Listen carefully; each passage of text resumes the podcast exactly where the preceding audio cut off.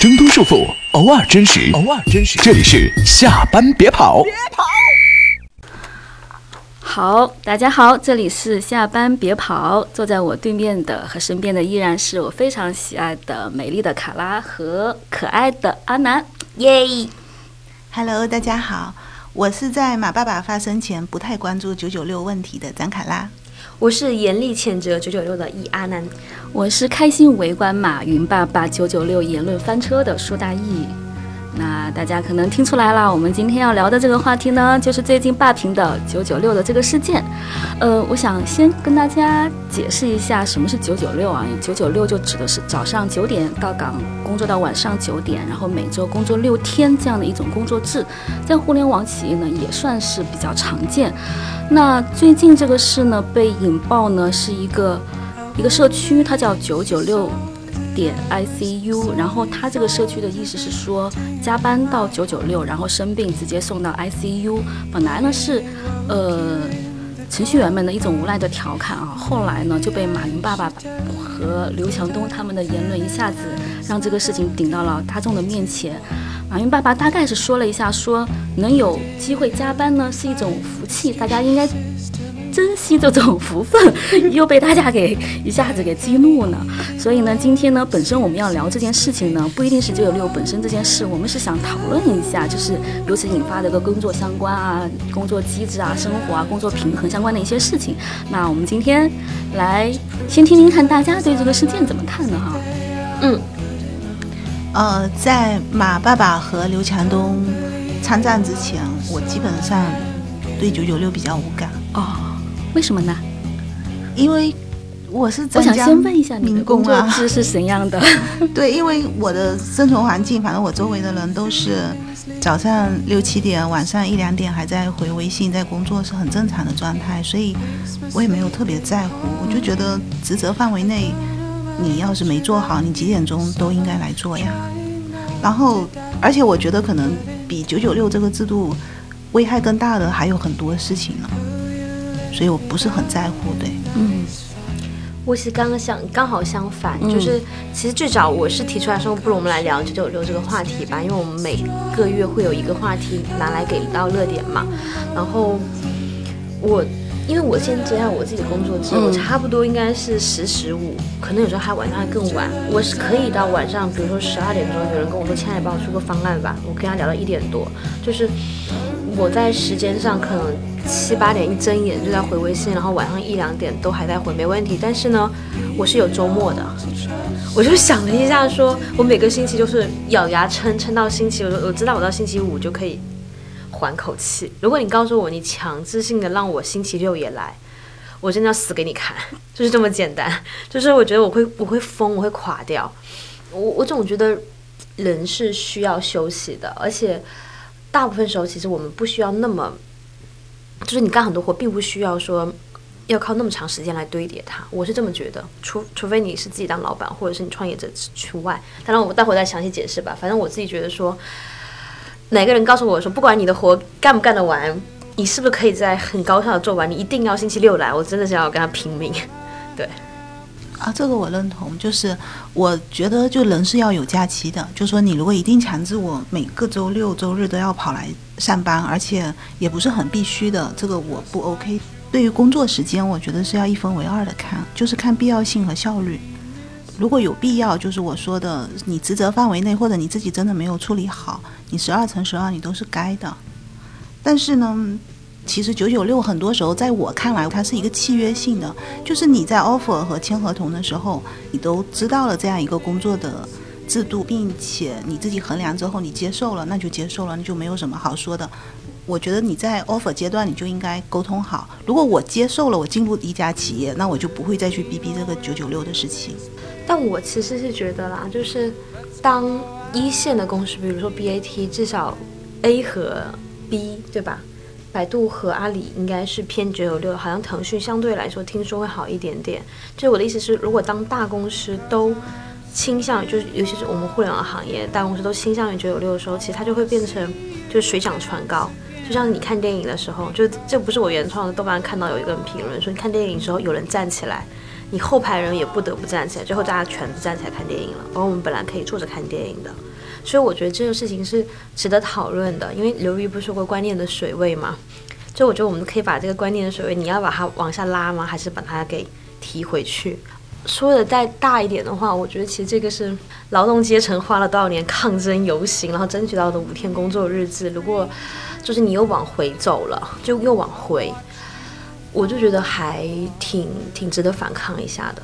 如果从这个角度的话，我是认同的，因为就是对于民主和自由，我是觉得可能我们不能去追求那样一个上限，但是我们的反思，包括每一次社会大的讨论和事件，可能都会提高民主的下限，这个会更有意义。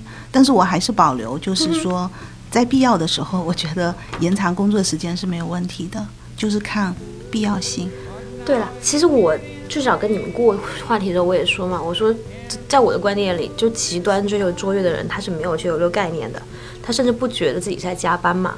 这我觉得说 OK，但问题是，我觉得九九六问题在于，并不是说你要工作时间长或少，你要拼搏或不拼搏，它在于它问题来自于强制，就是说你一定要工作六天。我也认同说，你如果接了 offer，你就接，然后不要逼逼。但是，嗯，就是这个强制性本身，当它变成很多公司选择之后，它就变成了一个常态，它变成一个规定，就你一定要工作六天，然后。我是没有在阿里待过了，我不知道是不是阿里的人和华为的人构造跟大家有什么不同，就他们能够扛住这一个。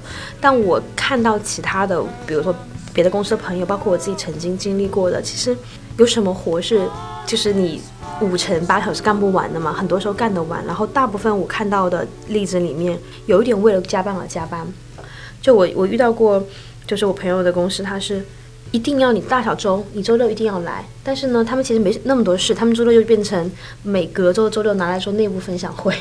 我只是为了打个卡，为了来才来，你知道吗？因为很多时候他们工作已经很苦了，已经是就是加班加到晚上多少多少点了。然后你周末来，他们真的没那么多事情。但是可能公司的老板出于什么考虑，我也不太清楚，觉得你要拼搏要奋斗，然后就让你来。然后其实是拖慢人的工作效率的，因为人真的需要休息。我觉得极端追求卓越的人，可能他有自己的生理构造不同，或是意志力的不同啊，或者什么的。但是我看，我昨晚还在看一个新西兰的公司，他甚至开始引进一周四天工作日，而且他那个认证的工作效率会更高，员工忠诚度也会更高。大家对工作的认同各方面，包括他会把这个工作纳为他人生规划的一部分，就他会觉得说，这我就认定你了，你知道吗？然后那个老板还在参加 TED 演讲，然后就推广这个，欧洲有的公司已经开始效仿了。就我觉得适当，就我们说磨刀不误砍柴工嘛，我觉得适当休息肯定是有必要的。然后我其实不太知道为什么人一定要靠熬着自己，你知道吗？就是你在苦熬的时候。哎，等等，我还拿了一些名人名言引用，就是啊，对了，侯小强有发微博说，相当一部分九九六都是消磨，没有目标也没有效率，确实是领导自欺欺人，员工欺骗领导。然后他还说，有利于自己核心竞争力的时间要花足够的时间，我觉得是对，因为人你需要休息，你也需要成长，你也需要思考，需要复盘。你把大部分时间全部拿来加班了，那你什么时候去吸收？什么时候去沉淀？什么时候去复盘去思考呢？我我是觉得，其实这件事本身是。有点傻，可能程序员我不知道他们工种是不是和我们不一样，反正我觉得我这种工种其实是真的需要休息。然后好，好像那个当当李国庆也有发，就是说其实国外售后了。运作了十几年，就原因是大家发现，对于某些偏创意的人来说，你就在家坐班，一周有一天或者几天在班。对啊，在我其实，在我进入到互联网这个行业的时候，我是因为看了一本书，那个时候那本书它的价值观是，能够尽量外包的事情一定要尽量外包出去，而且互联网给了你全球化工作的这样的一个机会，然后你可以以这个为目标，所以我因此以为目标，然后进入到互联网企业，发现。哎，快要九九六了，几年以后开始流行就 对，快要九九六了。对，其实我们其实看了，因为因为我微博上关注了几个朋友，他们是在硅谷上班嘛，嗯，经常他们到了星期五就会发发微博出来说今天在打球啊或干嘛。其实他们基本上已经开始的，星期五是可以自由选择我在家工作，或者是我来公司工作。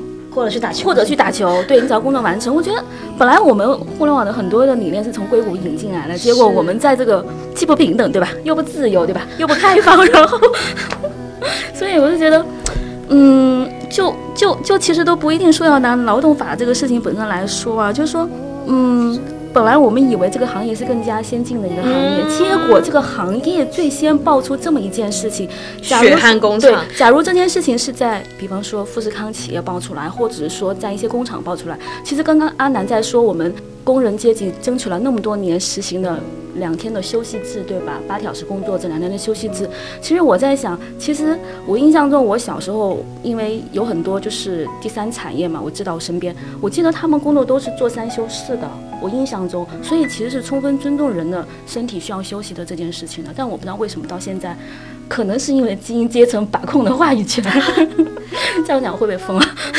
我觉得是这样啊，因为我后来我我真的关注这件事，有看嗯很多资料，有一种说法是这样的，就是说你让一个人干两个人的活，嗯你大概只需要付一点五倍工资。其实卡拉有说嘛，你给 offer 的时候你已经同同意了，同意为什么？因为你工资更高嘛。但事实上对于企业来说，它看起来更划算，因为你签一个人，然后呢，你呃你让一个人干两个活，你只要付一点五倍工资。但你如果让两个人每个人干各自的活，你要付两个人工资，你还要付两个人的社保。说白了五险一金嘛，然后你这样的话要多付掉八八八多少个人，反正总之你一算下来，资本家赚算下来，你觉得哦让一个人多干点活是更对的。但是就是我还是回到我刚刚那个，我觉得换个角度说，我并不是说嗯一定要怎么样去去游行啊，但我觉得是其实是不是换一种可以倡导一下，我我就肯定很难影响到很多公司层面的事情，但是我觉得我可以倡导说，如果有听这个节目的团队 leader 或什么，至少我们每个人从自己做起，就尽量不要为了让别人加班而加班。因为我真的遇到过一个朋友的公司是，他只是为了发朋友圈给投资人看，就是他就会这样说，大家来，哎，五一节要到了，我们来公司加个班吧。可我觉得，如果你碰到这样的老板，跟九九六无关，而是这老板本身的能力有关，你要离开他。对，当然是要离开，但我是觉得说，顺便倡导一个观念，就是你不要为了自己的安全感，或者你觉得说，你们给我拼命，快点，你们快点给我燃烧，然后你们过来加。其实我觉得他其实可能对你算账看起来是是好像是更划算，但可能其实对每个人的发展各方面，包括你你需要别人用给给嗯脑子嘛，对吧？是的。是的其实我觉得更不，划我算的。觉得其实是，虽然我不想说在社会里面去分阶层啊，但是我相信这个阶层是绝对存在的。而且因为互联网化，它会扩大这个阶层的，就打破这个边界。马云的。话其实对很多人是有用的，我觉得是能激励到很多人的。但是那个可能就是本身还不错，然后有实现成功的。可能性的。那波人，他是会激励到他。但是我相信还有很多人是属于那种。我哪怕简单的生活能过好，已经是有难度。可是这个社会的观念，它就会从上至下一波一波的波及到下面来。打个比方说，马云说啊，你要奋斗，你要努力，很有可能就会被一些小企业的企业主给利用，说会给他洗脑。因为马云的社会影响力实在太大了，他一句话可以决定很多人的命运后半生。然后他可能会说，几千块的工资挣扎线上的人，几十块讨生活的那些人，他很有可能就拿不回这个钱。然后如果社会底层的人，被影响到稳定性的话，其实我我是觉得不敢想的。其实，假如说被任任意的放任的话，所以我觉得说，为什么这个话题值得去聊，是因为不管这个话发出来的力量有多大，我总觉得也许会一点点的有影响，而且能发生的人尽可能的去发生。我是觉得，嗯，对，因为刚刚大宇讲到硅谷嘛，然后其实我刚刚有在翻一个链接，我还特地发给我老公，就是人家硅谷是。你加班加班加班加，那个人他写他的经历是，他刚刚进公司一签约，公司啪嚓给你一大笔签约金，可能是几十万美元，然后把用钱把你砸傻，然后出差什么其，实国内也有对一些大的公司，他对们会有那个那个就叫做一个签约金，对不对？对，签约金，然后把你砸傻，然后他反正就是他那时候刚刚进毕业，然后毛头小子，然后一大笔钱给你还好啦，，其实就是一年然后的年薪。对，然后各种就是出差也很好，福利也很好，餐厅也好，都好，开心的要死。然后每天疯疯狂加班，加上加上是他们老板跟我说，跟他说，你是不是应该注重一下你的工作生活平衡了？是这样的。然后他就会觉得说，天哪，就这个真的是，来我把命给你啊！对那种，也不知道，就说会觉得你对公司的认同各方面肯定是很、嗯很那个。他是说。他有一次开例会，本来以为会因为近期的工作受到表扬，结果就听到说，哎，我担心你的 work life balance。对对，嗯就我觉得这才是一个所以对对好的示范吧。是我觉得这个话题是肯定很值得去讨论的，因为不是事实真相，而是情绪真相的东西都是值得去探讨的，因为没有对错，而且最后呢，它所有的东西只是代表不同立场的人从不同角度的一个不同的观点，它可以让大家看到一个更完整的一些东西。我虽然对九九六无感，我还是坚持我的观点，但是马云和刘强东的说法，尤其是马云的，其实是让我很不舒服的。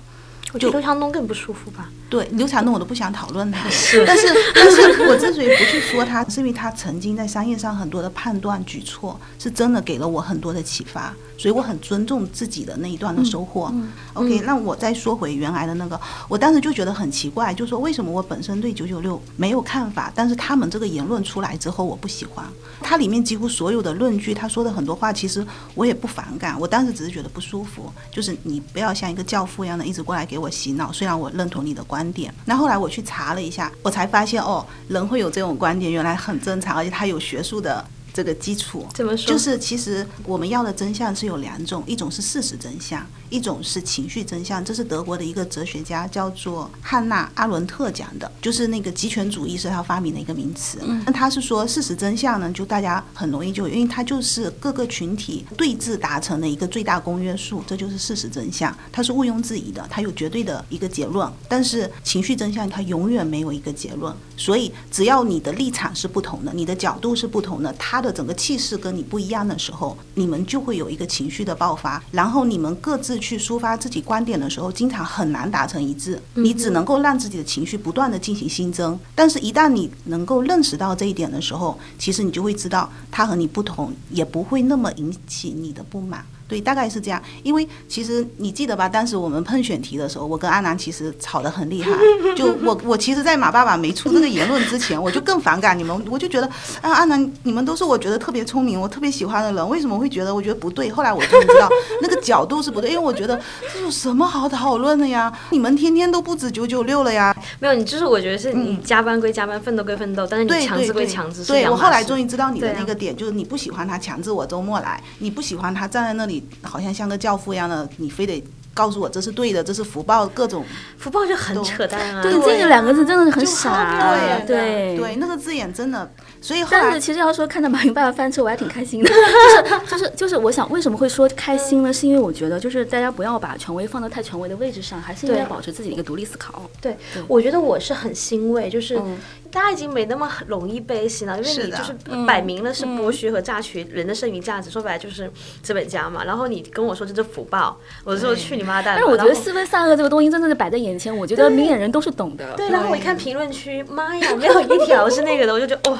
就就很欣慰，就大家是是是，名字一开，因为我哎，这个真的是社会进步了。但是他们会让你觉得好像你把我当傻瓜，因为我觉得奋斗的价值没有人不知道。然后你不应该给渴望生活和工作平衡的人贴上混日子的标签，这是不对的。就像今天不是周鸿祎，周鸿祎就讲，他说谁能把工作和生活平衡好，我就叫他大爷。是很难平衡好，但是很多人内心都有这个渴望，我也有。但是你不能因为我渴望，我经常说我我希望这样，我怎么样怎么样，我渴望那种生活，你就觉得我在混日子，这是不对的。你不要有这种优越感。对，是这一点。归国好吗？对，是这一点刺激了我。但是我还是要说，我觉得如果在效率有的情况下，延长工作时间是必要的。我觉得 OK，真的。是啦，我是觉得其实就像你说的，我们大家其实是搬家都不少。只是我觉得说，首先是一个是你个人选择，你可以选择你要成为那个奋斗者还是不奋不奋斗者，因为也不太每个人有自己的性格嘛，对吗？我觉得你不能强制所有人，因为当你公司达到几万人程度，你不能强制所有人都是那种极端奋斗者。那你不能说，对啊，我享有一定程度上的，其实你说我现在十十五，其实已经很累很累了，就是别人家已经很辛苦，你还说。不行，你这是混日子。然后刘向东还说什么？哎，什么来着？混混日子的不是我兄弟，然后谁要当你兄弟啊？真的是，我特别不喜欢。你去强行当你兄弟了吗？真的是，就是很，就是还还好，大家都不傻，就还挺开心。所以他们当时给我的感觉，就觉得我觉得这两家的企业让我有一点集权主义的那种感觉。所以后来我就去查，就其实一个企业，尤其你特别大了以后，你还是要有民主和自由，要允许多元化的。文化的存在，然后如果他没有，你就觉得他在混日子，我觉得这不对，这这样不对，会让人很不爽。我觉得马爸爸真的太好怼了，我要有你这个命的话，我当然也奋斗了。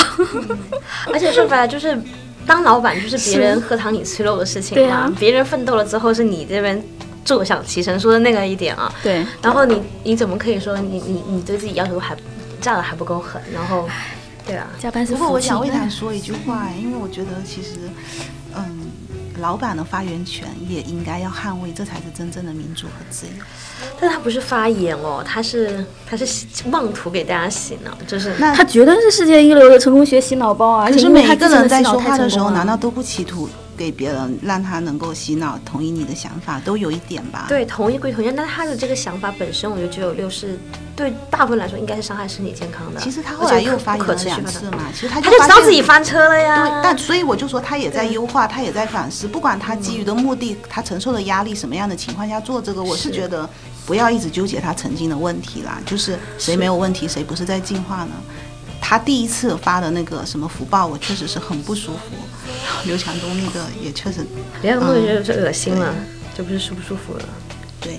而且有太多太多的感叹号，他们 其实坦白说，我觉得真的找到一群对位的人，一个公司根本就不需要考勤制度。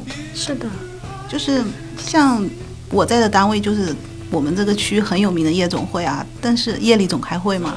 但是我觉得无所谓啊。其实我觉得核心就是你在那一段的时光里面，你是不是有收获的？如果有收获，我觉得九九六 OK。但是如果没有收获，你就天天闲着，你四天工作三天工作，你根本就是荒废你的人生。你真的在混日子的话，我觉得很休闲也没有用啊。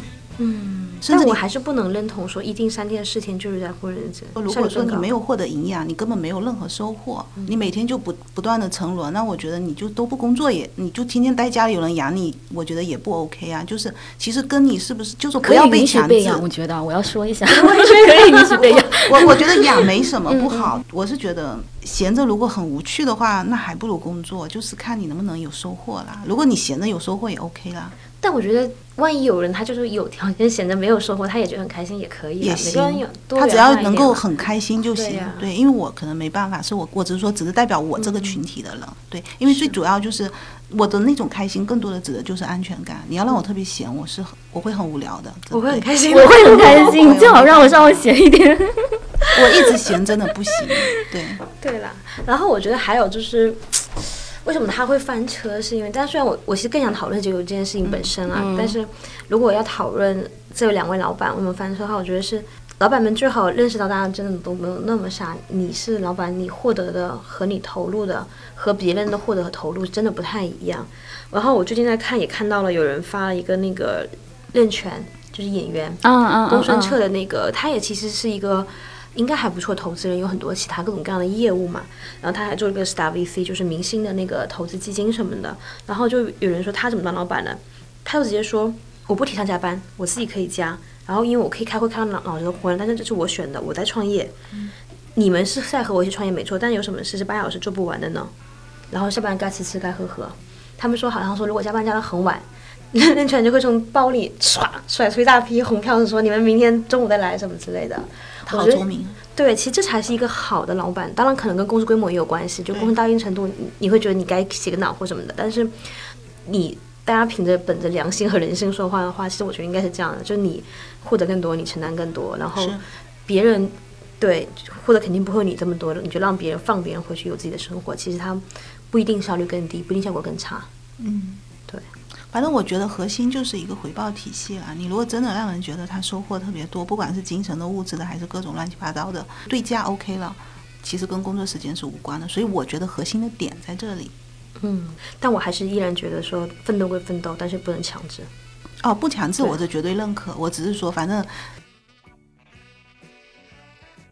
抓九九其实已经是强制了。我知道你的点，你的，点就是整。齐划一，不管你是什么样，效率高效率低，聪明的不聪明的，然后该加班不该加班，你都给我一。哎，我我想问一下，我不是很了解九九六啊，就是说，如果我星期六不来，算旷工吗？当然算啊，哦，对啊，九九六就是说你要然后可以以这个理由，六天工作制。那应该可能他们同意了九九六的人，应该可能他当时拿到 offer 的时候，他自己也权衡过，在那边他能拿到更高于他其他的 offer 的工资嘛？他应该自己有计量过的。所以这就会变成一种绑架呀。就是你如果不接受这个条件的话，你可能那你如果实在没办法接受，那你现在又特别需要这个钱，阶段性的，我觉得也 OK 啊。其实有的时候我是能理解，就像他们说朱孝天的演员嘛，他当时有接一个戏，是因为他爸爸得癌。那我觉得人就阶段性，我最近就是特别需要钱，我可以接受九九六啊，你绑架我好了，因为你给了我最需要的东西。既然我的工作其实也没有那么需要这个时间完成，那老娘豁出去了，第六天我就去学点东西，反正在这公司里还用你的水、你的电学呢。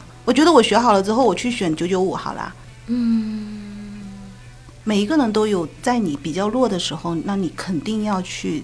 臣服啊，因为我觉得从一个人自己积极的态度，当然我说的那种流于像他们那些人，就是说观念的水位也好，包括他以前那个民主的，我觉得如果从你自己个人更实用的东西来说，应该是这样去思考，你才能给自己破题。因为我们真的改变不了。当我能做的时候，当然我去提高一下他的下限，我也愿意去奉献这个东西。包括这一次，我也是觉得马爸爸那个让我很不爽，然后我觉得你不应该给自己洗脑，我就恨不能去知乎上写了一大篇，告诉大家他的说话里面有哪几个点是有问题的，让。大家不要被他洗脑。但是如果从我自己的行为指导来说，我不会这样去做。就我说的是一套，我能理解，我精神上一切都 OK。但是我实际上去指导的时候，我会用一种更效率更高的方式让我去。但我觉得获得自由，人不是一定要靠增加工作时间去获得更高的薪资。比如说，如果我真的很缺钱，我能不能去尽可能寻找一个工资也高，然后我在五天内奋斗？为什么一定要拿到？第六天来奋斗，那 OK 啊，那你就去接那样的 offer 呀。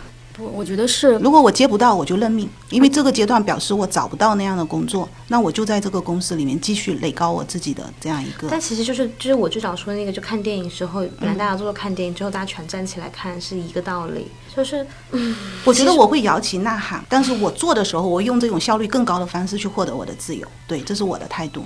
我觉得不是，我觉得那个其实还是在从行为上认同了这样的一种统一的价值观，封杀的还是人性的多样性。他封杀，这因为我没他强，他就我就让他封杀呀，我不可能直接就跟他大喊大叫，然后我这个阶段我获得不了我必须要获得的财富呀。OK，我觉得没有问题，我所以我说的核心的点，你给我的对价够了，或者是我的收获够了，反正总归就是我自己觉得这个买卖 OK 了，而且是此时此刻我唯一能接受的买卖。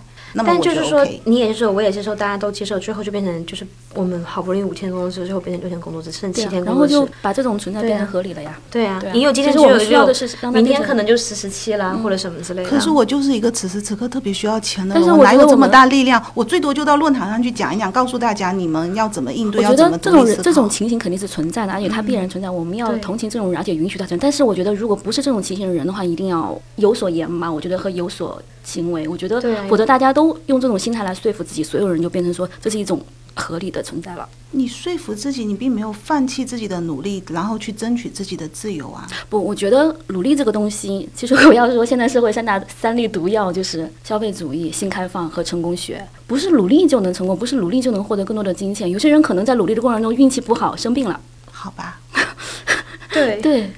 我们很多的对，因为因为马云他强调的是努力啊，但是我们其实知道他的成功也不是绝对性的努力带来的，很多的是运气造成和那个时间点他抓到。而且我还看到一句话，我忘了是哪里看到的，他又直接说。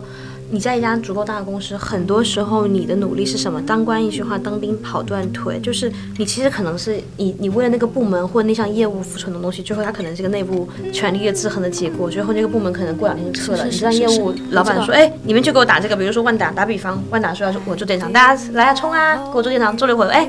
哦，我们做不了电商，拜拜，你们就都走吧。就是你很多时候你的努力并不能够一定带来很多收获。所以我刚才有说，比九九六危害更大的，其实会有一些，比如说在重要的管理的岗位上的高管所呈现出来的官僚和小格局，其实它比九九六这个制度给员工的残害要更大。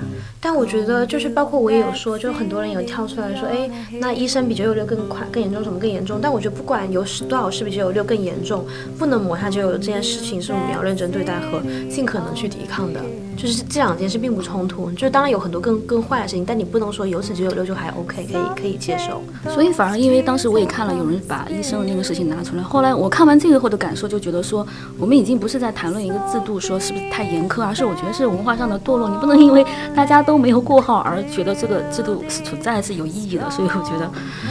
但是我觉得医生的生活环境真的是更恶劣一些啊，包括他们的对对，而且我刚刚接大姨的话，就是大姨说到什么来着？就是说是现代的社会毒药吗？其实洪晃老师也有发微博，他说，他说那个罗素在《闲暇颂》里说过，哪个什么罗素啊？哲学家罗素。对，然后说是勤奋成为一种高品质，是统治阶级为平民阶级制造的迷魂汤。啊，是。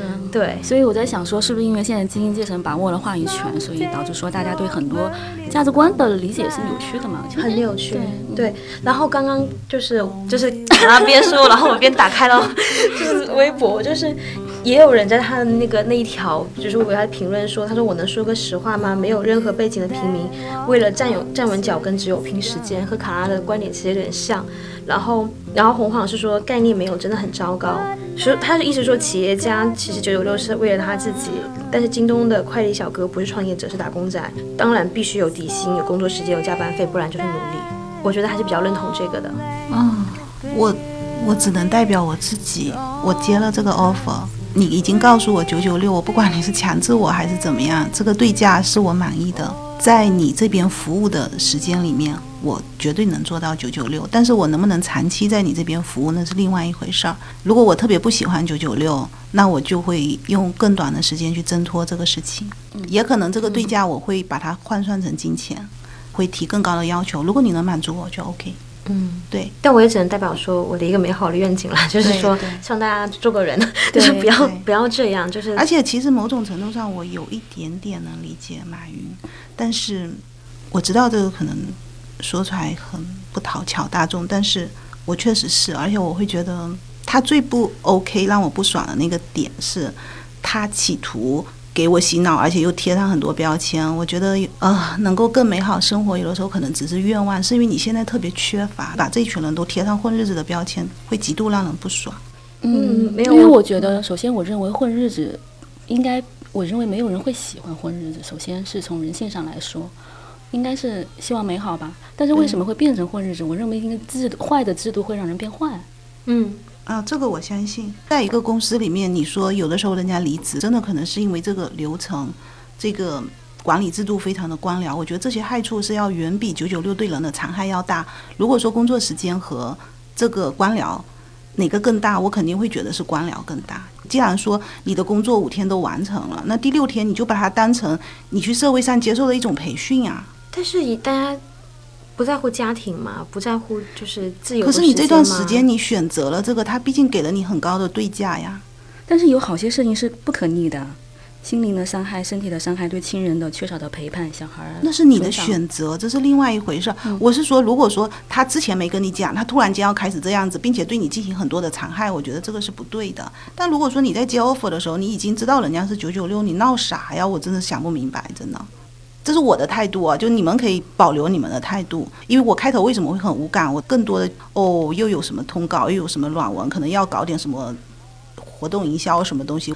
其实回到这次，我我觉得是理性的讨论肯定是比结果更重要。我们其实本来很希望我们的节目一直呈现出一种多样的观点和多样的价值观，因为前段时间我们在我们的那个听友的朋友听友圈里面，还有嗯一位朋友跟我们提出来说，啊，你们三个人观点太像了，互相说完话，对另外一个人就说是的，是的，我也这么觉得。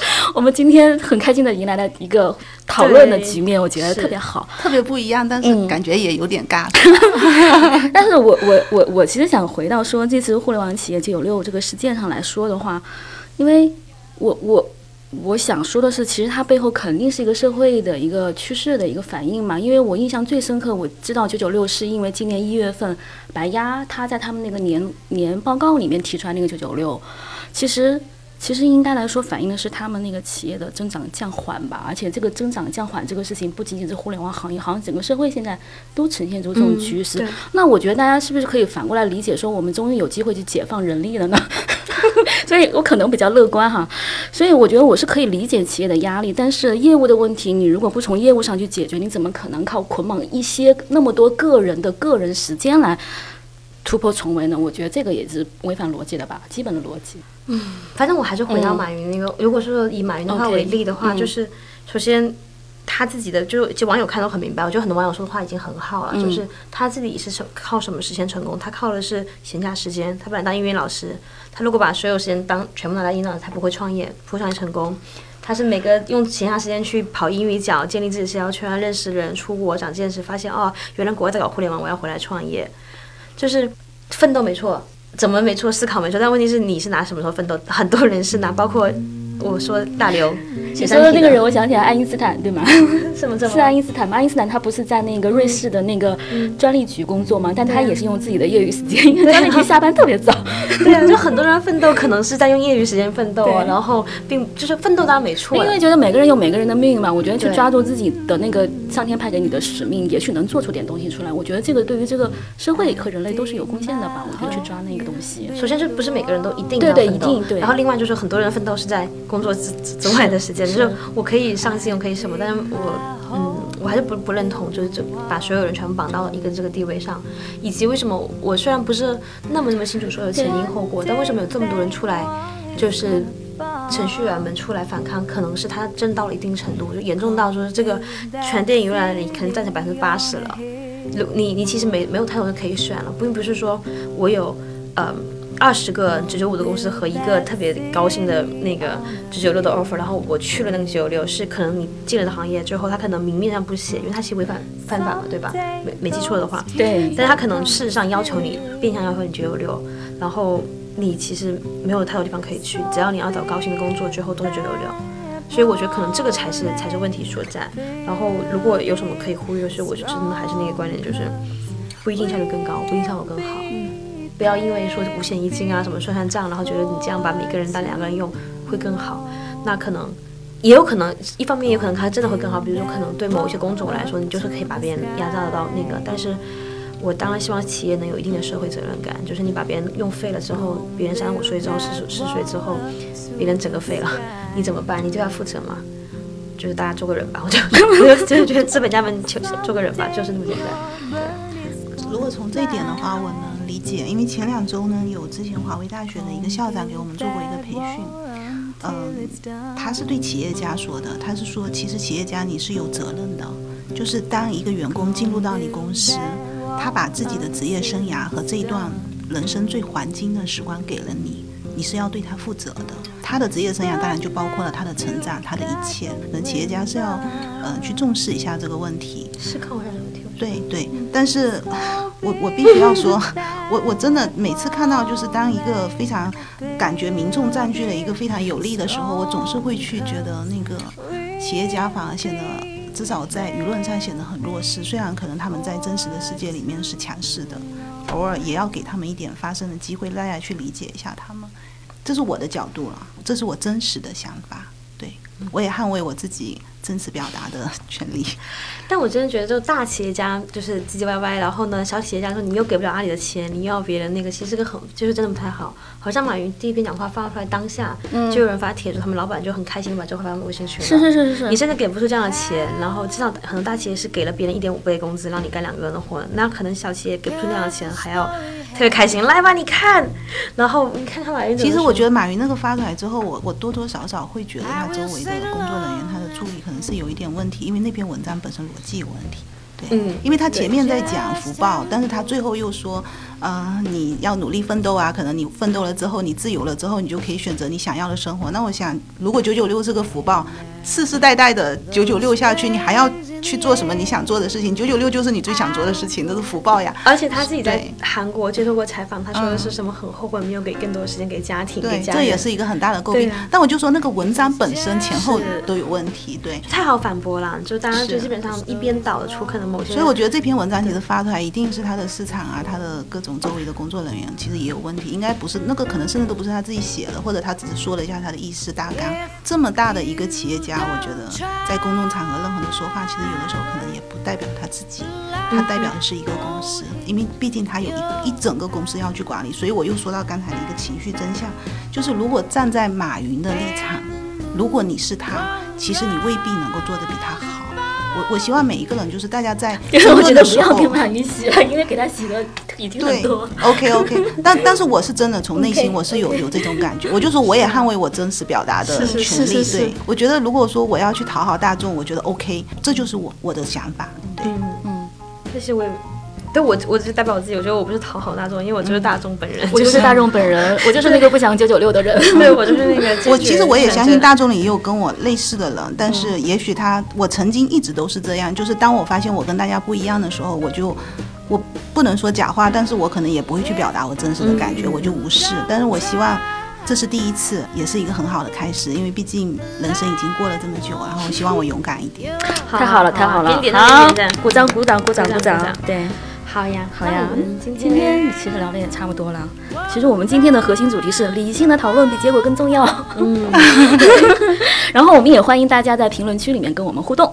然后我最后再讲一点点，然后就是说大家可以趁机思考一下工作对你的意义是什么。就比如说是卡拉说的，我拿了这个钱，然后我拿我这段生命去换这个钱，我觉得也也 OK 啦。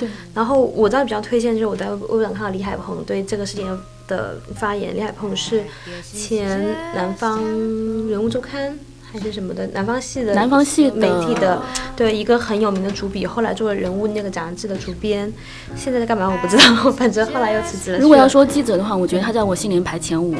绝对是开天辟地花时代的这么一个媒体人，对对。然后他有他了之后才有特稿这个词嘛，对对对对。然后他就说，其实高投入工作需要至少四个条件。他有本书叫《佛祖在一号线》，对吧？对，那本书我翻烂了已经，就对，特别喜欢，就给大家顺便推荐一下。嗯，对。然后就是他说需要至少四个条件，就是高回报。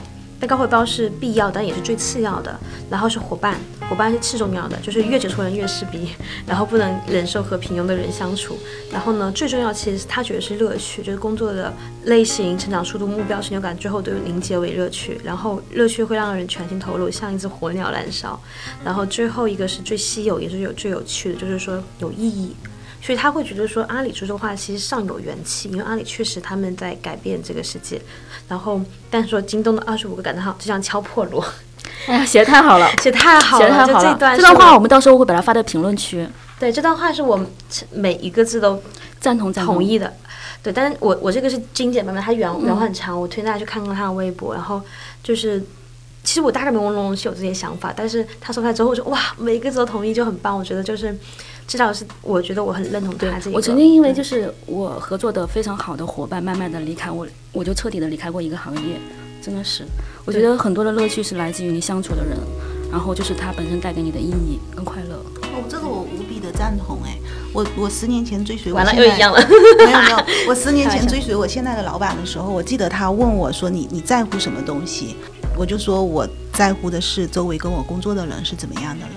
这个是我几乎是第一位的，当然就是李海鹏说的那个第四点，我觉得真的很重要，就是，嗯，当你觉得你的工作是有意义的，你真的会变得不一样。我记得三年前，其实我有一度很想离开我现在这个公司，但是就是在那个时候，我发现了我们现在做的这个东西对我自己是有意义的，我周围人喜欢它。那段时间我工作压力很大，没有任何东西可以让我睡着。但是我可以在听着里面的节目睡着的时候，我觉得它对普通人是有意义的。所以后来就是这个一点点的微芒，让我后来度过了那段很艰难的时光。所以一定要去找到你工作上的意义。如果实在找不到，然后又很糟糕，可能可以选择另外的呃出路。但是尽量去找，也许能找得到呢。对，所以我知道就最后送上我的祝愿，就希望大家能够。真的是在工作中找到你的意义，就其实也就是使命感了，说的那个一点。然后你的乐趣，你的好的环境，同时能也有高回报。然后希望大家都能够有所选择，能够同时高回报，同时快乐的工作，而不是仅仅的拿你的生命、健康、身体、未来去换一些些的钱。那当然，对。好，那我们今天的讨论很愉快的到这里。那那个。呃，如果我们的听友想参加我们的呃听友群互动的话呢，可以添加一下我的微信，我的微信号是 s h u 杠 m i n 幺二幺五，s h u 杠 m i n 幺二幺五，然后备注一下下班别跑，我会拉你入群。耶，我们今天就先到这里啦。好的，谢谢大家，下班别跑，那大家晚安，大家晚安。